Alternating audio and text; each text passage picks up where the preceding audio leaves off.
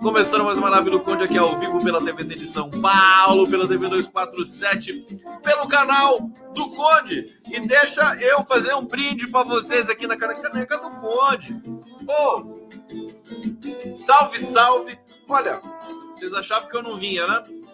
Eu venho, venho, venho, vinho. Vinho, venho. É, eu, eu atrasei um pouco hoje, atrasei um minuto, né?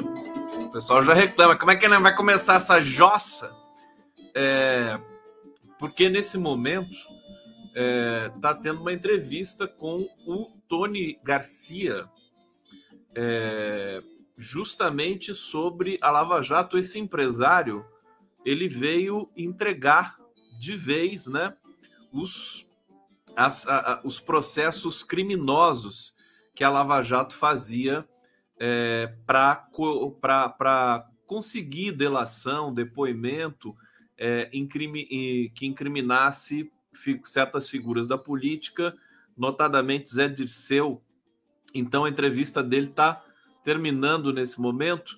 Eu já vou começando aqui com vocês, fazendo companhia para vocês aqui. Está muito interessante, realmente.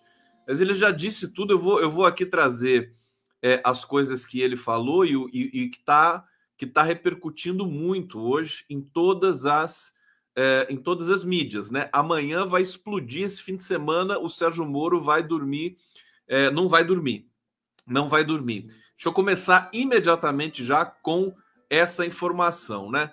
Olha só, o, o Tony Garcia, é, quem é o Tony Garcia? Primeiro vamos dizer aqui. É, ele diz, né, que Moro pediu gravações clandestinas para ele. Ele se diz um agente infiltrado. Eu quero destacar também que o Luiz Nassif está fazendo uma série com delatores da Lava Jato que foram torturados, né? A Lava Jato, o Sérgio Moro, o Carlos Fernando, o Deltan Dallagnol, eles torturavam é, delatores para obter a versão e a narrativa que eles queriam instalar. Tudo era preparado e o Tony Garcia está dizendo como é que isso era feito, né? Nesse momento, uma entrevista histórica que vai é, explodir é, nessa madrugada em todas as redações do país. Então, aguardem, porque é, é uma coisa muito séria. É, ele, inclusive, está dizendo para que o governo invista numa CPI da Lava Jato, que é realmente aquilo que o Brasil precisa revelar para a população brasileira, o que foi a Lava Jato, né? uma, uma organização criminosa, criminosa que levou para o país para essa é, para esse pesadelo que agora nós estamos saindo aos poucos aí com a atuação do Lula. Bom, deixa eu ler para vocês. É, Tony Garcia, o delator da Operação Lava Jato, envolvido na prisão de Beto Richa, é, afirmou em uma audiência com a juíza Gabriela Hart, né, que assumiu a 13ª Vara Criminal eh, Federal de Curitiba, que fez gravações ilegais do ex-governador e de outras autoridades a pedido do ex-juiz Sérgio Moro e procuradores da Lava Jato. Olha só isso, gente. Isso aqui tá é, vai, vai ser, acho que é o, é o, o momento final do Sérgio Moro, né? É, na declaração noticiada pela revista Veja, é, hoje, né, Garcia afirma que as gravações eram trocadas por benefícios da justiça e que havia sido orientado a esconder a parceria ilegal, inclusive de seus advogados. Olha o nível da máfia da Lava Jato. Segundo a acusação feita em juízo, Garcia diz que atuava para atingir alvos escolhidos por Moro e que prestava contas das missões ao ex-juiz e a procuradores da Força Tarefa. Abre aspas, olha o que ele diz aqui, gente. Eu fui agente infiltrado no Ministério Público, eu trabalhei por dois anos e meio diuturnamente, com 24 horas, tendo um agente da inteligência da Polícia Federal ao meu dispor para eu pedir segurança, para pedir interceptação de telefones, de tudo que colaborasse com a justiça. Fecha aspas. Além é, do parlamentar, o delator cita o então parlamentar é o Moro, né? é, os procuradores da Lava Jato, Deltan Dallagnol, Carlos Fernando, Januário Paludo e Diogo Castor. As acusações contra o atual senador Sérgio Moro foram feitas ainda em 2021 à juíza Hart. Né? Ele já tinha dito isso há dois anos é, e agora se tornou público. Né? No entanto, as denúncias ficaram engavetadas até a 13ª vara a, ser assumida por Eduardo Apio, é, hoje afastado do cargo. É, recentemente, as acusações feitas pelo delator foram enviadas para o ministro relator do caso no STF, Dias Toffoli. É, Garcia deverá prestar novo depoimento à Justiça no próximo dia 9. É, enfim, olha só, isso vai abalar as estruturas da República de Curitiba, não da República Brasileira. A República Brasileira, evidentemente, vai agradecer muito a delação desse empresário que criou coragem, né? É, criou essa. É, é isso que o Nassif está estudando também, que está tá, tá levantando, apurando no GGN, que é o seguinte: agora que a Lava Jato foi desmascarada, enfim, o, o, o STF é, votou a suspeição do Moro, já faz aí uns três anos, né? É, o Deltan Dallagnol foi caçado, é, você tem todo esse desmoronamento né, concreto, observável, e esse finale, né, que foi um tiro no pé, que foi a tentativa de destituir o juiz Eduardo Apio da 13ª Vara Federal de Curitiba. Né? Deu tudo errado para eles. É, agora o CNJ está fazendo uma auditoria no TRF4 e na 13ª Vara Federal e é questão de tempo para o juiz Eduardo Apio voltar a assumir a 13ª Vara Federal de Curitiba. Bom, esse foi, acho que, o último lance criminoso da Lava Jato, a última tentativa. Eu posso dizer para vocês aqui, em primeiríssima mão, primeiríssima, primeirésima mão, que é, o, a defesa do Ápio está é, levantando os dados, inclusive, sobre o laudo feito é, da, da, do reconhecimento da voz do Ápio, eh, e o Apio nega que ele tenha sido o autor daquele telefonema. O Pedro Serrano, também, o seu defensor, eh, chancelou essa, essa informação do Eduardo Apio. Então, daqui a pouco vai vir a público, a gente vai ficar sabendo que, o que está acontecendo com relação à defesa do Eduardo Apio junto ao CNJ e junto à situação da Justiça de Curitiba. É, o que, que, o, que, que o Nacife é, me passou e o que a gente está vendo aqui ao vivo e a cores, né? Acontecendo no Brasil nesse momento. Isso é, isso é para a gente comemorar. É uma, é uma notícia muito, muito boa, muito forte, é, que enterra de vez qualquer tentativa de qualquer cifra de né, rastro de lava-jato querer é, alegar né, um processo, um protocolo justo é, ainda nos dias de hoje, isso passa a ser a partir de hoje impossível. É, os delatores que foram usados pela Lava Jato, né, empresários, né, é, é, assessores, figuras ligadas aí à Petrobras, ao governo, durante a década toda aí de 2000, 2010, né, eles agora vendo que mudou o governo, mudou as características né, do Estado brasileiro, não é mais aquele Estado policialesco, né? eles se encorajaram a dizer, eles se encorajaram a falar. Então, o Tony Garcia é só mais um, né? Ele, claro que ele tem informações sensibilíssimas, né? Mas é, nós tivemos também o, acho que o Eduardo Meira, também um outro empresário que foi ali pego na Lava Jato, dizendo também como é que era o protocolo de delação, tinha jornalista presente, tinha aquele Fausto Macedo do Estadão, jornalista presente para fazer esse jogo casado do Lofer com a imprensa e com a justiça. O Tony é, é, Garcia continua aqui nesse momento dando entrevista ao vivo é, para o, o Atushi e o, o meu querido Joaquim de Carvalho. É, deve estar terminando a entrevista e a gente vai continuar aqui repercutindo esse processo todo, essas revelações aí importantes que chegaram é, ao nosso conhecimento e que nós estamos aqui na, como uma equipe revelando para o país todo é, essas revelações do Tony Garcia. Aqui, desdobramentos né, do Tony Garcia. Aliás, Eu tô com a matéria da Folha de São Paulo de 2006. Olha só o que o Tony Garcia ele estava dizendo o seguinte: em 2006 ele deu uma entrevista para Veja e foi orientado pelo Sérgio Moro e pelo Deltan Dallagnol, salvo engano, a incriminar é, o Zé Dirceu. O Zé Dirceu foi condenado com base nessa delação.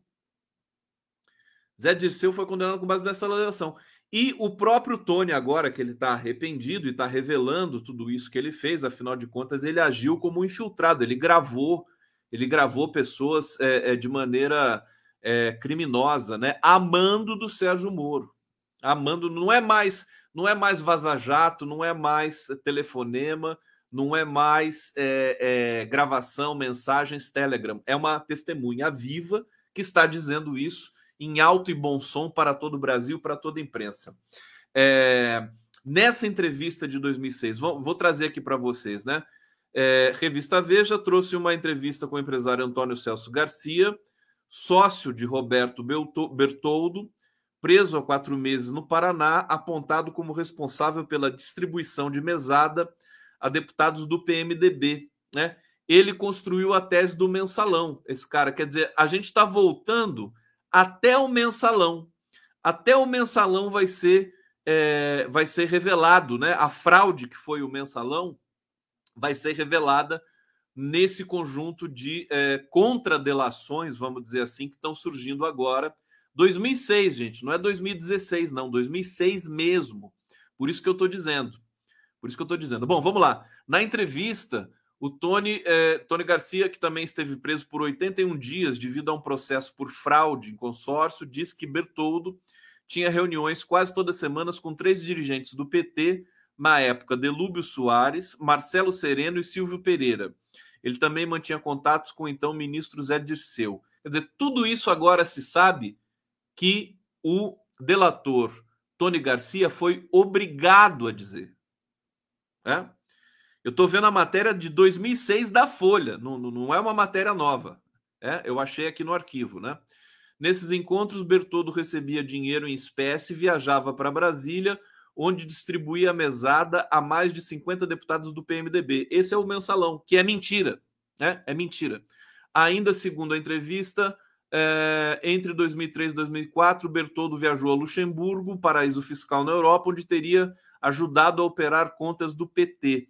Veja, a Lava Jato, Sérgio Moro, Deltan Dallagnol, esse bando de bandido, né, que a gente vai sabendo quem são a cada dia que passa, eles já estavam fazendo essa campanha anti-PT, anti-Lula, desde o começo da década de 2000, né? É, a, a, o processo todo acabou eclodindo em 2015, é, né? 2015 que a Lava Jato oficialmente, acho que ela surge, é isso? Estou enganado? É, então, isso é algo realmente muito interessante, né? Que a gente está testemunhando nesse momento essas revelações. Deixa eu continuar aqui. Então, tudo isso que eu estou lendo para vocês, gente, da Folha de São Paulo de 2006, é mentira. Tudo isso é mentira. É, tudo isso foi plantado para esse delator é, fantasiar, dizer em juízo e numa delação oficial para incriminar é, os dirigentes do PT. De acordo com Garcia, Bertoldo teria lhe dito que tinha encontros semanais com pessoas que operavam essas coisas com o PMDB, é, quais sejam Delúbio Soares, Silvio, Silvio Pereira, Marcelo Valério, Marcos Valério de Souza. O Valério não era a fonte dele, ele, ele dizia que a fonte dele era a mesma direção do PT. Os encontros com os petistas, segundo Garcia, ocorriam em escritórios e hotéis. O Meliá era um deles. O escritório era o de Silvio Pereira. As reuniões eram quase sempre às segundas-feiras e serviam ainda para discutir indicações políticas para o governo. Então, assim, só para vocês sentirem o drama dessa, é, é, dessa conspiração né, que foi feita contra, contra a, o Estado brasileiro. Logo que o PT assumiu o governo brasileiro pela primeira vez na história, em 2003, né, essas forças é, subreptícias, criminosas, é, com, com ligações com CIA, com ligações com os Estados Unidos, né, começaram já a sabotar. Eu sempre, eu costumo dizer que foi até um milagre os primeiros governos do PT durarem tanto, duraram 13 anos, né? Um milagre PT é ninja, o Lula é ninja, o Lula completou o mandato. Quer dizer, é uma proeza completar um mandato, dois mandatos seguidos, uma proeza completar num país vocacionado para é, essa elite branca, né? Tão criminosa, tão despudorada, né? Tão bandida e tão aliciada e alicerçada na imprensa tradicional brasileira que chancelou toda essa toda essa história que está sendo hoje desmentida, né, pelos delatores. Vão aparecer muitos muito mais delatores. Bom, estou assistindo aqui a live do Conde. O pessoal já está comentando, mandando mensagens aqui. Vamos nessa. Olha só, Sérgio Capilé. Gostei dos Coringas, pena que não se vê em todos. É, eu mostro aqui para você, Sérgio Capilé. Para de reclamar, Sérgio Capilé. Tá aqui, ó. Todos os Coringas, até os mais antigos. Essa camiseta aqui, bacana. Né? Gostei. Meu filho que gosta dessa camiseta aqui. Bia Bukovitz. Superchat pela camiseta do Coringa, jogo baixo. Te amo. Obrigado, Bia. É, Antônio Vasques Conde, o pato analfabeto fez da Justiça do Paraná um império do crime organizado. É, de fato, né? A gente tem todas essas indicações agora. Vamos esperar, vamos aguardar que é, as autoridades, e agora o Brasil tem autoridades, né? É, digamos, é, idôneas para apurar esse tipo, esse conjunto de malfeitos e de violações. Bom, é, deixa eu trazer para vocês aqui mais informações sobre esse caso. É, Peça-chave na prisão do governador Beto Richa, do ex-governador Beto Richa. É, novas denúncias foram trazidas aí à tona pelo delator Tony Garcia. É, no próximo dia 9, o Garcia já disse vai prestar um novo depoimento. Num depoimento sigiloso, ele disse ter registrado conversas comprometedoras entre o ex-governador e outras autoridades, a mando de Moro e dos procuradores envolvidos na operação. As provas, portanto, foram iniciadas clandestinamente e, segundo o delator, foram produzidas em troca de promessas de benefícios na justiça. Era esse era o, era o procedimento do Sérgio Moro, né? Você incrimina o Zé Dirceu, né? Você fala isso, você fala que ele sabia, você fala que ele levava dinheiro para o PMDB, né? é, e eu alivio você na sua pena, né?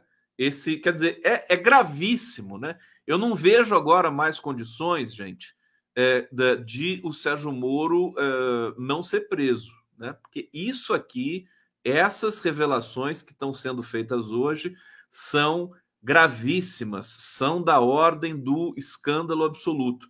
Certamente vai ser curioso ver também como a imprensa convencional vai tratar dessa revelação, né?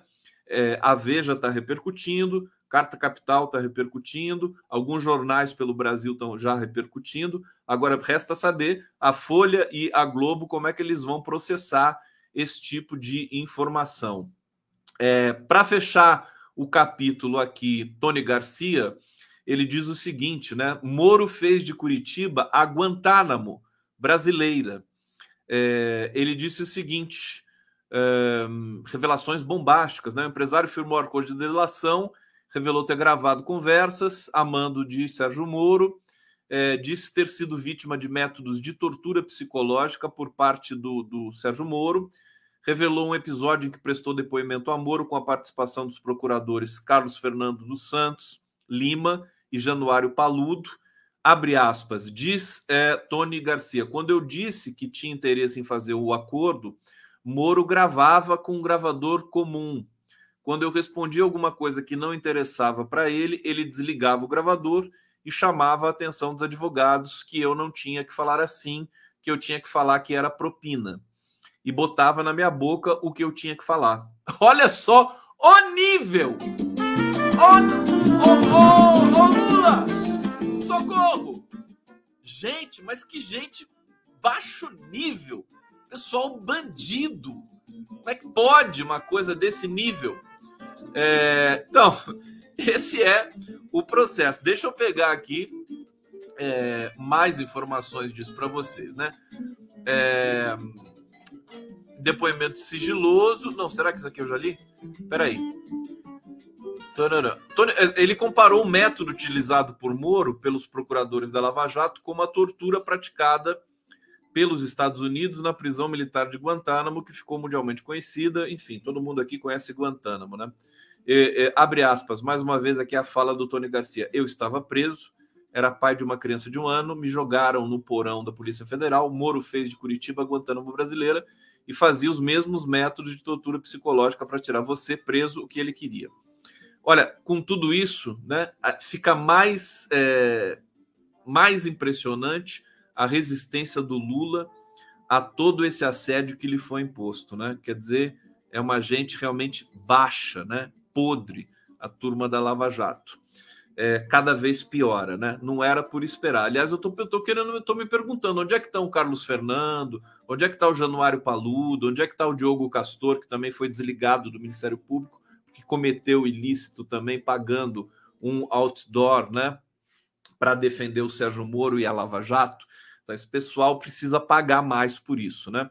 É, ele também conta que chegou, o Moro chegou a pedir para se retirarem da sala para a justiça decidir o que interessava do que ele havia falado. É, aí o Garcia disse: então manda ele fazer, é, peraí, um texto com o que ele quer que eu fale, que eu falo mas eu quero é sair daqui, né? Então esse é o esse é o dispositivo máximo dos, dos extremistas, dos nazistas, fascistas, né? Tortura é o que o que a ditadura militar fez no Brasil, tortura para falar. Você tortura as pessoas. É, é um segundo ciclo de tortura no Brasil, o ciclo da Lava Jato.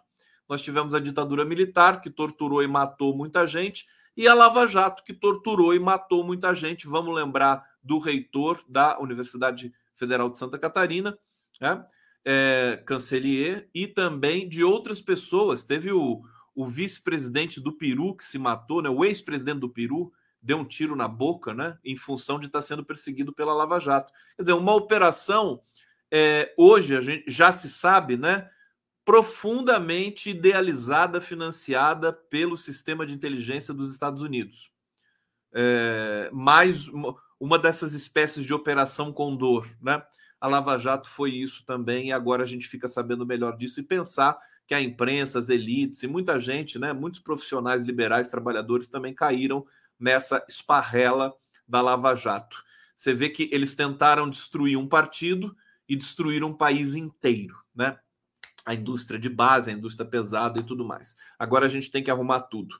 Bom, é, outro trecho, trecho de entrevista, Tony Garcia disse que o ministro Félix Fischer, do Superior Tribunal de Justiça, condenou, que condenou o presidente Luiz Inácio Lula da Silva, era alvo de chantagem de Moro e dos procuradores da Lava Jato. Além disso, o empresário revelou é, ainda que desembargadores do Tribunal Regional Federal da Quarta Região também foram chantageados depois de participar de uma festa da cueca com prostitutas em Curitiba. Meu Deus.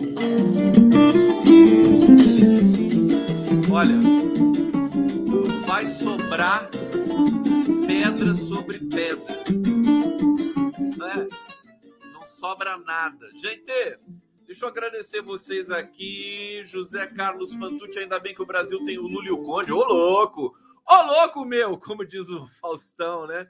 Maria Noemi, lindona, gente, eles não param de falar. O Batucho não dorme essa noite. Eles estão lá ligadões também, né? Para com isso. Deixa o Conde, por favor, tocar aqui a programação da noite. Teles Fernandes já falou tudo, já, né? Já tá bom. Moro e Lira na cadeia até superou o Minto. Ninguém mais lembra do Bozo. O Bozo tá totalmente esquecido. Ele tá lá largado, né? Ninguém liga mais para ele. Eu, eu contesto muito essa tese de um bolsonarismo é, que vá sobreviver e tudo, mas não acredito nisso. Acho que o, o sistema político brasileiro está se rearranjando, está se reorganizando rapidamente, furiosamente, né? A gente está criando, na verdade, vai ficar os, os sistemas que vão polarizar e ficar no Brasil, a meu ver, é assim: está ficando um, um núcleo da esquerda, PT, Lula, é, PSOL, enfim, esses, esses partidos menores, e um outro grupo de centro, né, que vai assumir eventualmente uma candidatura aí para 2026. A extrema direita, creio eu, que não terá mais mais vez na cena política brasileira. Assim espero e isso é fundamental para que a gente possa superar esse momento tão grotesco, né? A extrema direita é tóxica, ela estraga, ela desanima, né? Ela assusta, ela intimida, né? E ela deseduca. Então, assim, extrema direita fora, né? Tem que voltar a ser aquele nichozinho, assim, né? De né? um percentual bem pequeno mesmo da população brasileira. Não pode explodir com a ajuda das mídias convencionais. Bom, música.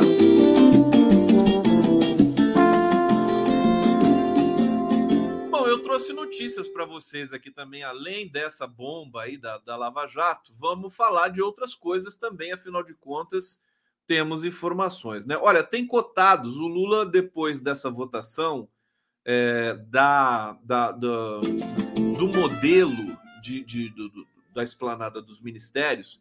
Lula fez um discurso hoje num evento, é, acalmando a gente também, e eu estou cada vez mais tranquilo, para falar a verdade para vocês. É a.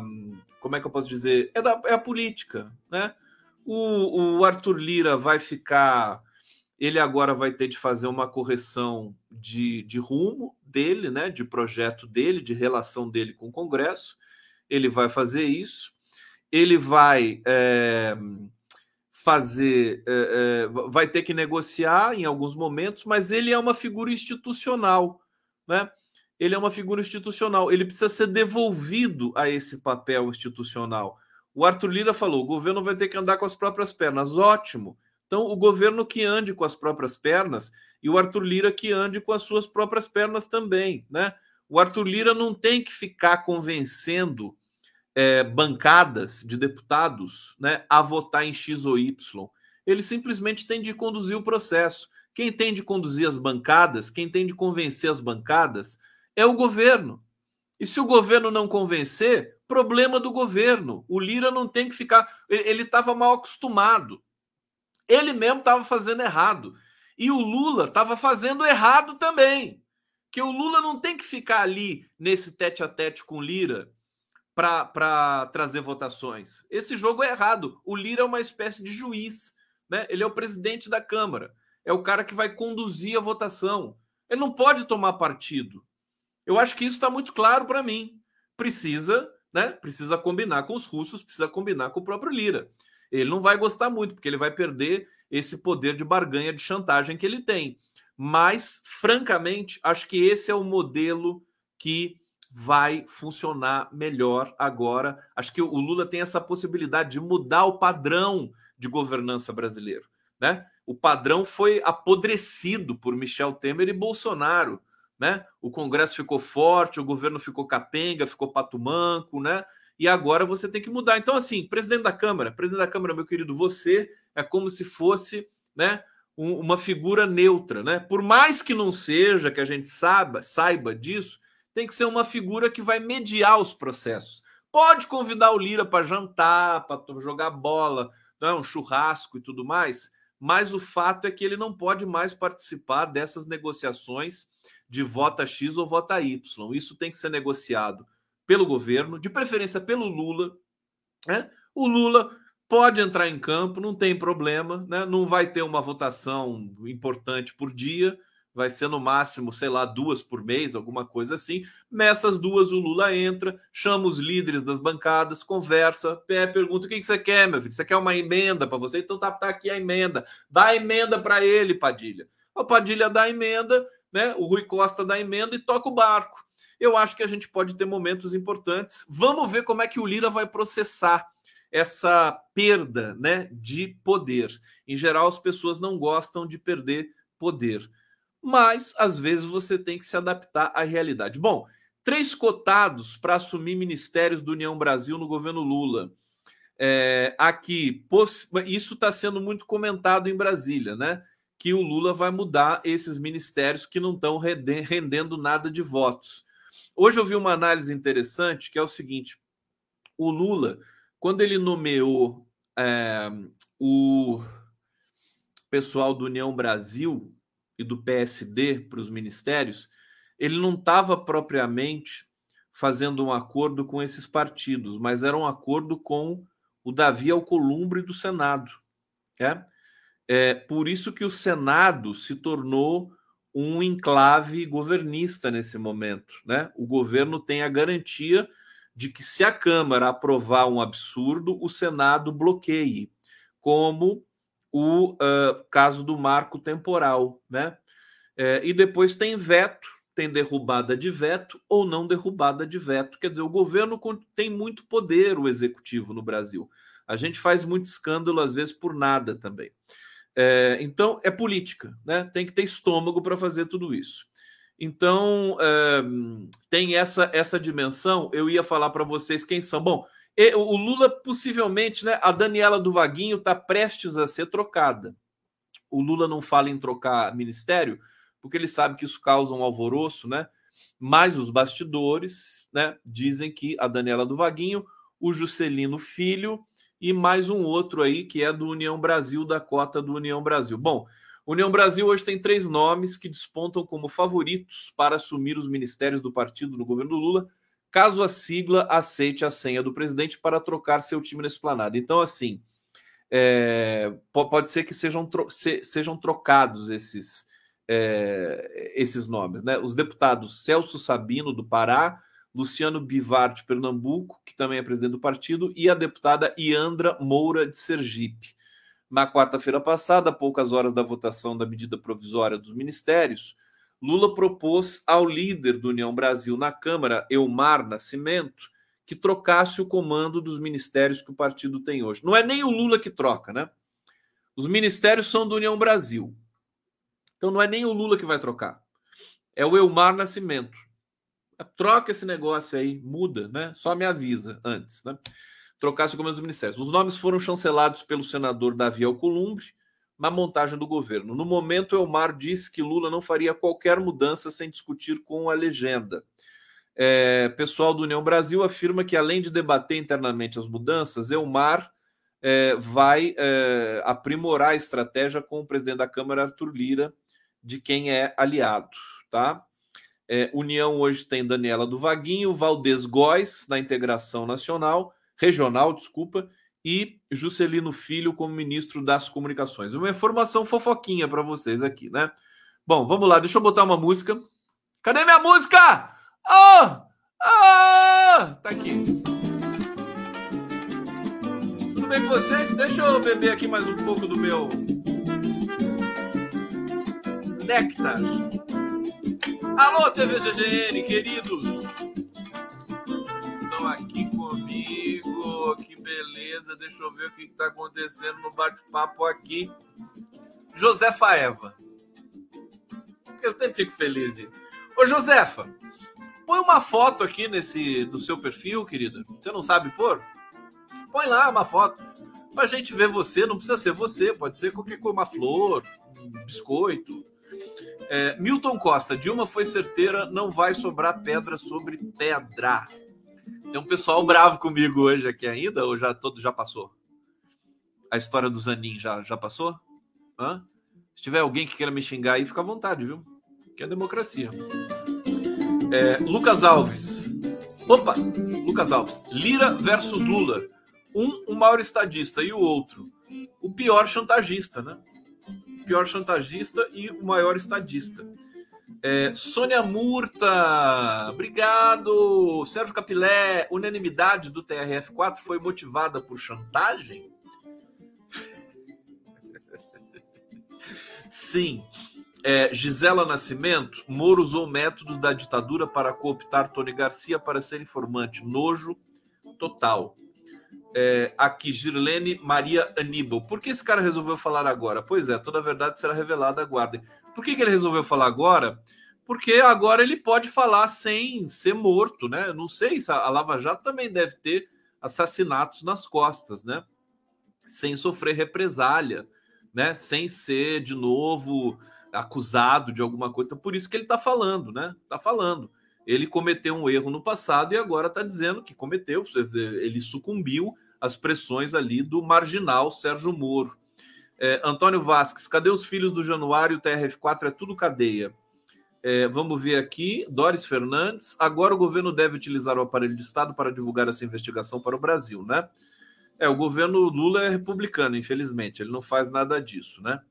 Antônio Vasques, Conde, o pato analfabeto fez da Justiça do Paraná o império do crime organizado. Continuem mandando aqui superchats, mensagens e perguntas e participações. A Jack Olli, cadê a Jack Olli? Conde, Conde, ontem foi o primeiro dia que saí da live e fui dormir. Deixa o Zanin do STF. Não, mas é claro, eu tô, tô comemorando, né? Comemorando, a gente comemora podia ser diferente, mas isso aí não, não cabe a mim. Eu, eu, cabe, cabe a mim manifestar minha, minha impressão, minha percepção. É, vamos aqui, deixa eu trazer mais informações para vocês nessa, nessa sexta-feira maravilhosa. Olha só, o Lira, o Lira ficou abalado, viu, gente? Verdade seja dita, né? Ele ficou abalado com essa história do Flávio Dino. Que o Flávio Dino, primeiro, que o Flávio Dino foi para Alagoas sem avisar, essa coisa. O cara é tão coronel, né? Esse pessoal é, é, é, é, incrível, né? O cara é tão coronel que ele não quer que ninguém vá para Lagoas sem avisar. Tem que avisar ele para ir para Lagoas. Gente, isso é ridículo, né? O governo vai aceitar isso? Avisar o, Arthur Lira quando for para Lagoas? Ah, tenha dó, né? Não precisa fazer isso. Meu Deus do céu. Tem, tem é, o, o, o, Arthur Lira, coronel das Alagoas, sem condições. É, mas é, teve a operação que pegou um ex-auxiliar do Arthur Lira com uma bolada de dinheiro vivo em casa, dentro de um cofre, e que é, deu um, um, certo né, tremor nas pernas do Arthur Lira. Bom, ele se reuniu com o Dino, né? Sobre a operação da Polícia Federal. O, o Lira acho que queria explicações do Dino. O Dino foi lá, nem devia ter ido. Segundo relatos, Lira queria saber a circunstância da operação da, da PF.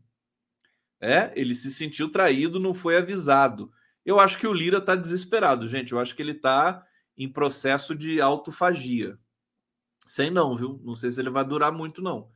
É, de acordo com pessoas, de acordo com apurações, Dino disse ao deputado que não tem ingerência nas investigações e que não foi comunicado de sua existência com antecedência. Quer dizer, o governo Lula é republicano, as operações da Polícia Federal, seja com quem for, elas vão acontecer. Ninguém vai pedir licença para o Flávio Dino para fazer a operação da Polícia Federal, até por uma questão de segurança. Né? E essa gente mafiosa, tipo Arthur Lira, não sabe disso, né? Aliás, eles acham que tem é tudo na base do coronelato. O, o Lira tá se ferrando, viu, gente? O Lula tá encurralando o Lira. Verdade seja dita. Então, o Dino foi, parece que a conversa não foi tranquila, foi tensa, e o Dino disse assim, falou: "Eu não tenho que avisar você de nada", né? E aí ele falou, depois ele falou com o jornalista, né? Ela falou: não é estranho se você conversar com o, o, Arthur Lira depois da operação que prendeu aí um ex-auxiliar dele, é, ministro, e ele disse assim: estranho seria se eu conversasse antes, né? Porque daí eu estaria fornecendo informação é, que eu não poderia fornecer ao Arthur Lira, uma pessoa interessada, né? O, o Lira, inclusive, se denunciou nesse processo, né? Por quê? Ele disse que o CPF do, do menino que foi é, preso lá é diferente do dele, né? Mas ele se movimentou demais para querer saber o que estava acontecendo ali. Então ele se autodenunciou. Ele está interessado demais nessa questão. É, acho que o Lira está se precipitando, vai acabar sendo queimado, vai acabar sendo tragado pelas suas próprias pretensões de onipresença no parlamento brasileiro. É, e acho que e que bom que isso vai e deve estar acontecendo. Bom, vocês estão assistindo aqui a live do Conde, viu? Vocês estão no lugar certo, viu? Esse aqui é o lugar certo. Aqui é o seguinte, aqui não tem enrolação, não. Deixa eu botar aqui para vocês. É, o Maurício Vaz está dizendo aqui. Conde, sou fã do seu programa, leve com informação, mas se possível não grite. Não tão de repente. Meus gatos acordam. Agora é o gato! Que bonitinho, o gato! Olha, eu já fui informado aqui que eu acordo, às vezes as, as esposas, porque tem muita gente que assiste a live do Conde naquele clima romântico, né? O casal ali no sofá ou na cama, né? A esposa e o marido, companheiro e companheira, coisa bonita, né? Os companheiros que estão me assistindo, aos companheiros que estão me assistindo, todo amor que houver nessa vida, todos os coraçõezinhos do mundo para vocês. Pode, pode beijar agora, beija, dá um beijo agora, vai. Pra, capricha aí, meu filho. Vai lá, dá, dá, uma, dá uma agarrada aí na sua companheira, dá uma agarrada no companheiro aí. Eles assistem a live do Code juntos e me mandam depois mensagens assim: ah, a minha esposa adora você, e a esposa fala, meu marido te adora, aquela coisa toda, é divertido, a gente assiste e tal. E aí tem umas, teve uma vez que uma falou assim, Conde, dá um grito para acordar o meu marido que tá dormindo aqui do lado. Agora eu fico sabendo que tem gatinho que assusta também, que coisa, né? Eu devo gritar, deve ser horrível, mas uma experiência é terrível. É que eu não consigo me assistir, né? Tô aqui fazendo a live. Olha só, povo brasileiro, Deixa eu ver aqui o que está acontecendo. É, o Sérgio Capilé está dizendo aqui: conheço coronel desse naipe, controlador histérico e mal intencionado. É, tá bom, vou tentar não gritar. Eu sempre tento não gritar, tá, gente? Quando as pessoas falam aqui, se manifestam, é que eu sou um cara muito carente, sabe? Assim, tá, é uma coisa mais forte do que eu, né? Enfim, peço compreensão de vocês aqui. É, Aqui, União Brasil negocia com o governo a entrada de aliado de Lira no ministério de Lula. Então, as, as conversações parece que estão acontecendo, mas eu não vou nem entrar no detalhe aqui, já dei linhas gerais para vocês. É, vamos trazer aqui sobre o STF, né? Sobre o STF. Toda a novela de indicação do Zanin é, chegou ao fim. Agora o Zanin vai passar pelo, pela, pelo Senado, né? Aliás, muita gente está pensando aqui, né? Que, porque a, Rosa Weber vai se aposentar, é, acho que em novembro, né? Rosa Weber, que é a presidenta do STF. Parece que. É, e aí as pessoas já estão pressionando Lula para saber quem ele vai é, nomear no lugar da Rosa Weber. Eu vou dar meu palpite aqui, né? Eu acho que ele devia nomear a Valesca Martins. Vocês não acham? Né, a esposa do, do Cristiano Zanin, é, eu acho que daí fica tudo. A gente já está falando em casal aqui, né? Dia dos namorados está chegando, né? Tem que nomear a, a Valesca Martins. Eu quero é, nomes, por favor, para para substituição da Rosa Weber. Né? Ele botou lá o Cristiano Zanin. Eu acho que agora nada mais natural de botar a, a Valesca Martins. Aliás, direito dele. Não é direito dele? Ele, ele não tem que dar satisfação para ninguém. Então bota Valesca Substituição da Rosa Weber. Votação. Ou então faz uma eleição, pronto, pela internet.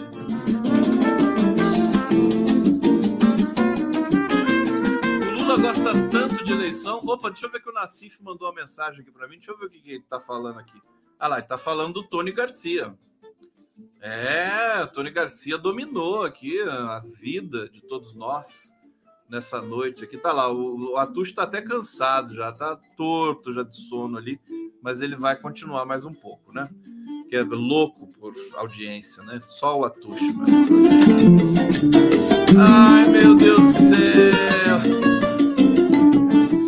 Valesca Martins, vamos lá.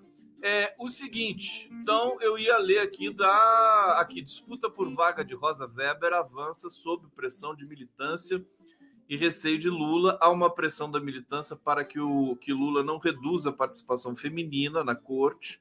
É, o Lula não vai poder decretar um, um homem no lugar da Rosa Weber, né? Sinto muito, né? sem condições. No entanto, é, o Lula tem se mostrado receoso em conversas reservadas para adotar critérios de representatividade na escolha de indicados para o STF talvez seja o desprestígio da Janja, né? Porque se a Janja mandar de verdade, como a gente acha que ela manda, né? O Lula vai nomear a mulher negra, vai nomear a Margarete Menezes para o STF, né? Então, a pauta identitária aí tem que, tem que ir no, no, no cangote da Janja. Fazer a Janja não deixar, porque a Janja sabe como é que é, sabe como é que é a mulher, né? Fala, ó, Se você não nomear uma mulher negra, né? Eu saio de casa, né? Então acho que tem que tomar cuidado, né? Ou não é? Eu não tô gritando. Não tô gritando. Viva a Janja. Viva a Janja deu uma sumida, né? Alguém viu a Janja por aí? Sumiu, deve estar tá, deve estar tá vendo show de alguém lá no The, The Town, né? Que vai começar. Conceição Ribeiro, Conde querido, só para colaborar. Hum, obrigado, querido. Obrigado. A Ivone Sampaio, Conde, mostra sua camiseta. São os grandes coringas, né? São, querido. Eu já mostrei, mostro de novo. Tá aqui, ó. É Coringa, Coringa, Coringa. Eu tenho uma dessa também aqui do Paulo Freire. Vou, vou usar na próxima. É... Bom, tá aqui. Deixa eu ver para onde que eu vou agora. Na nossa resenha desta noite tão especial, carinhosa. Deixa eu ver como é que estão as coisas aqui é, na, na cena da internet nesse momento. Bom, Rosa Weber, participação feminina. Olha só, tem uma notícia aqui de última ordem. Zelensky tentou constranger o governo Lula em entrevista.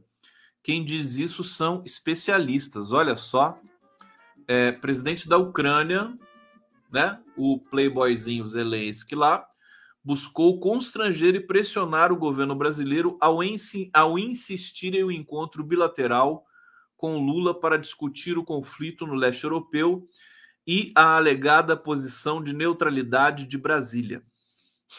É, em entrevista à Folha, o Zelensky deu uma entrevista, a Patrícia Campos Melo participou, né? É, em entrevista à Folha, é, Zelensky disse que voltou a reforçar o convite para uma reunião e criticou o que chamou de falta de vontade de tempo do petista para se encontrar com ele no mês passado em Hiroshima. É, a parte dos analistas ouvidos pela reportagem diz que Zelensky explora as críticas feitas ao posicionamento do governo Lula sobre a guerra em abril, a porta-voz do presidente Joe Biden chegou a dizer que a postura de Brasília não tem sido de neutralidade. É... E em repúdio à fala do petista de que os Estados Unidos incentivam o conflito e de que Moscou e Kiev dividem responsabilidade pela maior crise de segurança na Europa desde a Segunda Guerra Mundial. O pessoal gosta da Carol Proner, hein? Eu, eu sei disso. O Chico Buarque gosta também, viu, da Carol. Chico Buarque gosta muito da Carol. Chico Buarque é outro, né? É que nem o Lula, né? Esse pessoal apaixonado, né? Do Chico Buarque, Carol, Carol Proner, Lula Janjas, os, os, os homens, tudo apaixonado ali, né? faz tudo que as mulheres querem. É, Carol, né? Vocês gostam da Carol pro STF? Olha, a Carol é tão jovem, tão jovem, que ela pode, ela tá no BNDES como uma assessora especial internacional, acho que ela pode cumprir uma, um ciclo no BNDES e depois virar ministra do STF, né? Carol Proner é, vai, olha, ela é, ela é muito nova, né? Muito nova.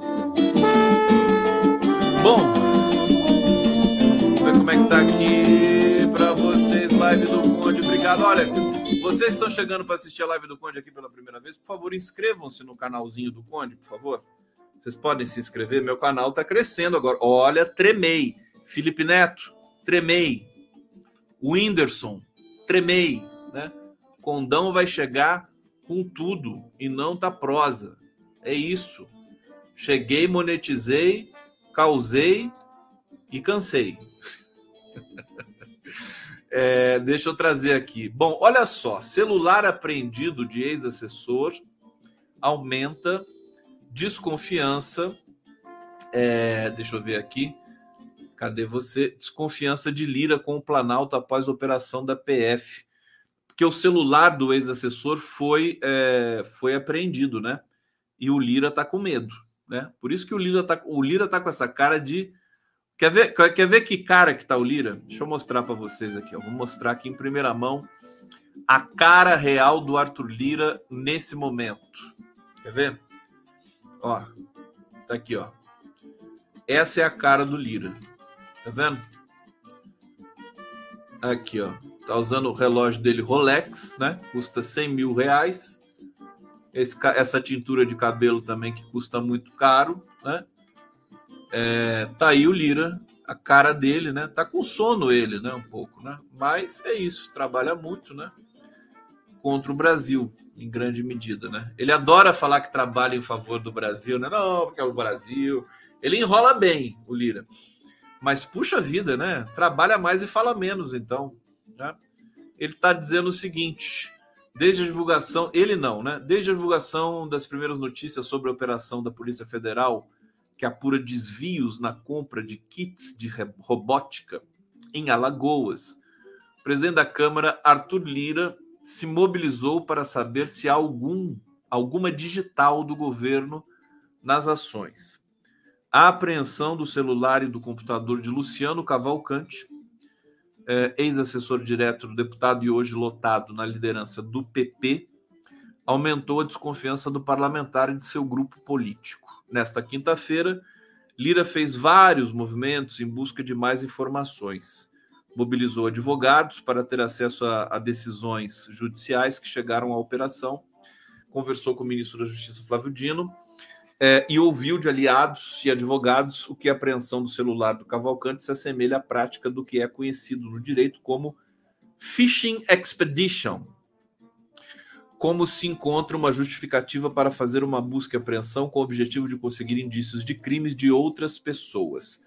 Bom, resumo da ópera. O Lira está com o na mão, né? O Lira tá, tá aqui, ó, na mão, na mãozinha dele, é, porque ele tem né, um passado que todo mundo conhece. Imagina o cara que trabalhou lado a lado com o maior criminoso da história brasileira, que está calado e escondido nesse momento. Né? O, o Bolsonaro foi vaiado no Morumbi. Bolsonaro não pode sair público mais.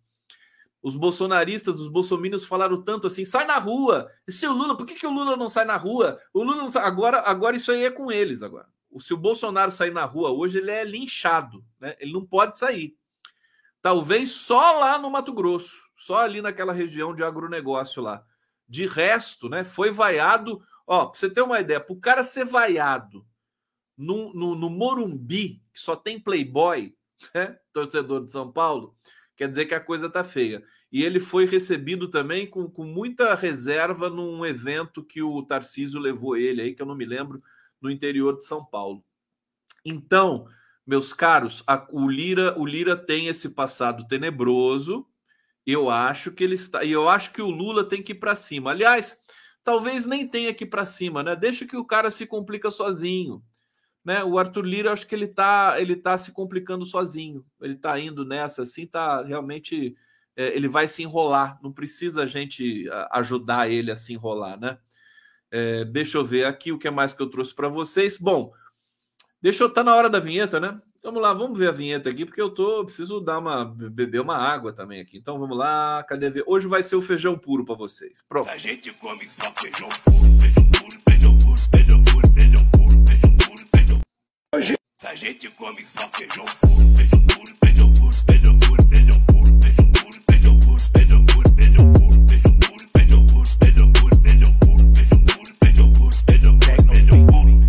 a gente não come um taquinho de carne. Tá aí, vocês gostaram? Mataram a saudade do feijão puro? Fica todo mundo feliz aqui. Cadê minha música aqui? Deixa eu ver se chegou mais mensagem pro Condinho aqui, olha. Jô Bernardo, tu cismou com o Zanin, Conde. Calma. Não fala da Janja. Olha, não me manda não falar de alguma coisa que daí que eu falo, hein? Eu não gosto de patrulha, hein? Se falar para eu não falar de uma coisa ou para eu falar de uma coisa, eu vou fazer exatamente o contrário, né? É um defeito que eu tenho. É, mas vamos lá. É, Pitelli, a próxima ministra do STF será Vera, Vera Lúcia Araújo. E eu serei a próxima crush do Condinho, já que ele tá tão carente. tá bom, tá bom, tá bom. É... Querem mais notícias? Querem que eu estique um pouquinho aqui? Se eu esticar um pouquinho aqui, pode acontecer uma coisa fantástica aqui. Tá lá, o pessoal tá até agora ouvindo o Tony Garcia, gente. Mas que arte é essa? Meu Deus, parece depoimento da Polícia Federal, aqueles depoimentos que duram 12 horas, sabe? É, mas eu não, vou ficar por aqui porque eu tenho mais o que fazer, né? Preciso descansar para a jornada de amanhã também. Meu filho vai jogar futebol esse fim de semana, tem muito trabalho para fazer, tem vinheta para fazer, tem, tem novos programas para formatar, idealizar, né? Vocês querem fofoca? Deixa eu ver aqui se eu tenho uma fofoquinha para vocês aqui. Olha, PGR se posicionou contra pedido de bolsonaristas para que STF censure Folha de São Paulo e Grupo Globo. Isso aqui, isso aqui é irrelevante. É, deixa eu ver o que, que nós temos aqui. Já falei da reunião do Lira com o Dino. É, bom, tem quatro frentes de insatisfação no Congresso. Está desafiando a articulação política do governo, segundo a Segundo quem? Bom, segundo o Globo, né? Discussão, piriri, pororó, depois do aumento da animosidade entre Lula e Lira, é, é, o presidente ainda deve enfrentar outros atritos. Lira e outros caciques do Centrão vêm cobrando do governo a liberação de mais emendas impositivas, isto é, quando o valor atribuído a cada deputado é identificado, em dias de votações relevantes para o governo. Nessa terça-feira, quando houve a votação na Câmara do projeto de lei, que define o marco temporal para a demarcação de terras indígenas, Lula liberou 1,7 bilhões aos parlamentares com acesso, com aceno a, a eles, né, aos parlamentares. Bom, isso aqui a gente já sabe. Tem uma, uma fofoquinha para vocês, né, para a gente dormir feliz, né? Bolsonaro é multado em 376 mil reais por não usar máscaras durante ato no 7 de setembro na Avenida Paulista. É, olha só que boa notícia. Por não cumprir com a exigência do uso obrigatório da máscara de proteção facial nos espaços de acesso aberto ao público, vias públicas, incluindo as áreas de uso comum da população, e demais irregularidades é, aqui não relacionadas estão descritas nos autos. Né? Foi multado pelo desrespeito à lei estadual, Bolsonaro foi multado em 319,7 mil reais com aplicação de juros e correção monetária. A cobrança chega a 376 mil é, 860 reais. O caso está na vara de execuções fiscais estaduais do Tribunal de Justiça de São Paulo. É, o PL vai ter que pagar, né? PL vai ter que pagar essa essa multa aí do Bolsonaro. Mais uma, né? Haja dinheiro, né? Haja dinheiro para pagar. Ô, gente, deixa eu agradecer vocês. Obrigado pela presença aqui na Live do Conde. Sextou. Sextou com juízo, com muita fé. Um excelente final de semana para vocês. É, eu vou aqui, vou preparar algumas coisas. Talvez eu faça uma surpresa, apareça no fim de semana aí, só para vocês. Eu vou fazer é, planos especiais, né? Para quando eu abrir aqui membros especiais, para fazer lives no fim de semana especiais, né? Para membros, assim. Vocês vão adorar, vocês vão curtir, tenho certeza. E nesse fim de semana eu vou passar estudando isso, tá bom, meus amores? Um beijo grande para vocês e até até a segunda-feira, tá bom?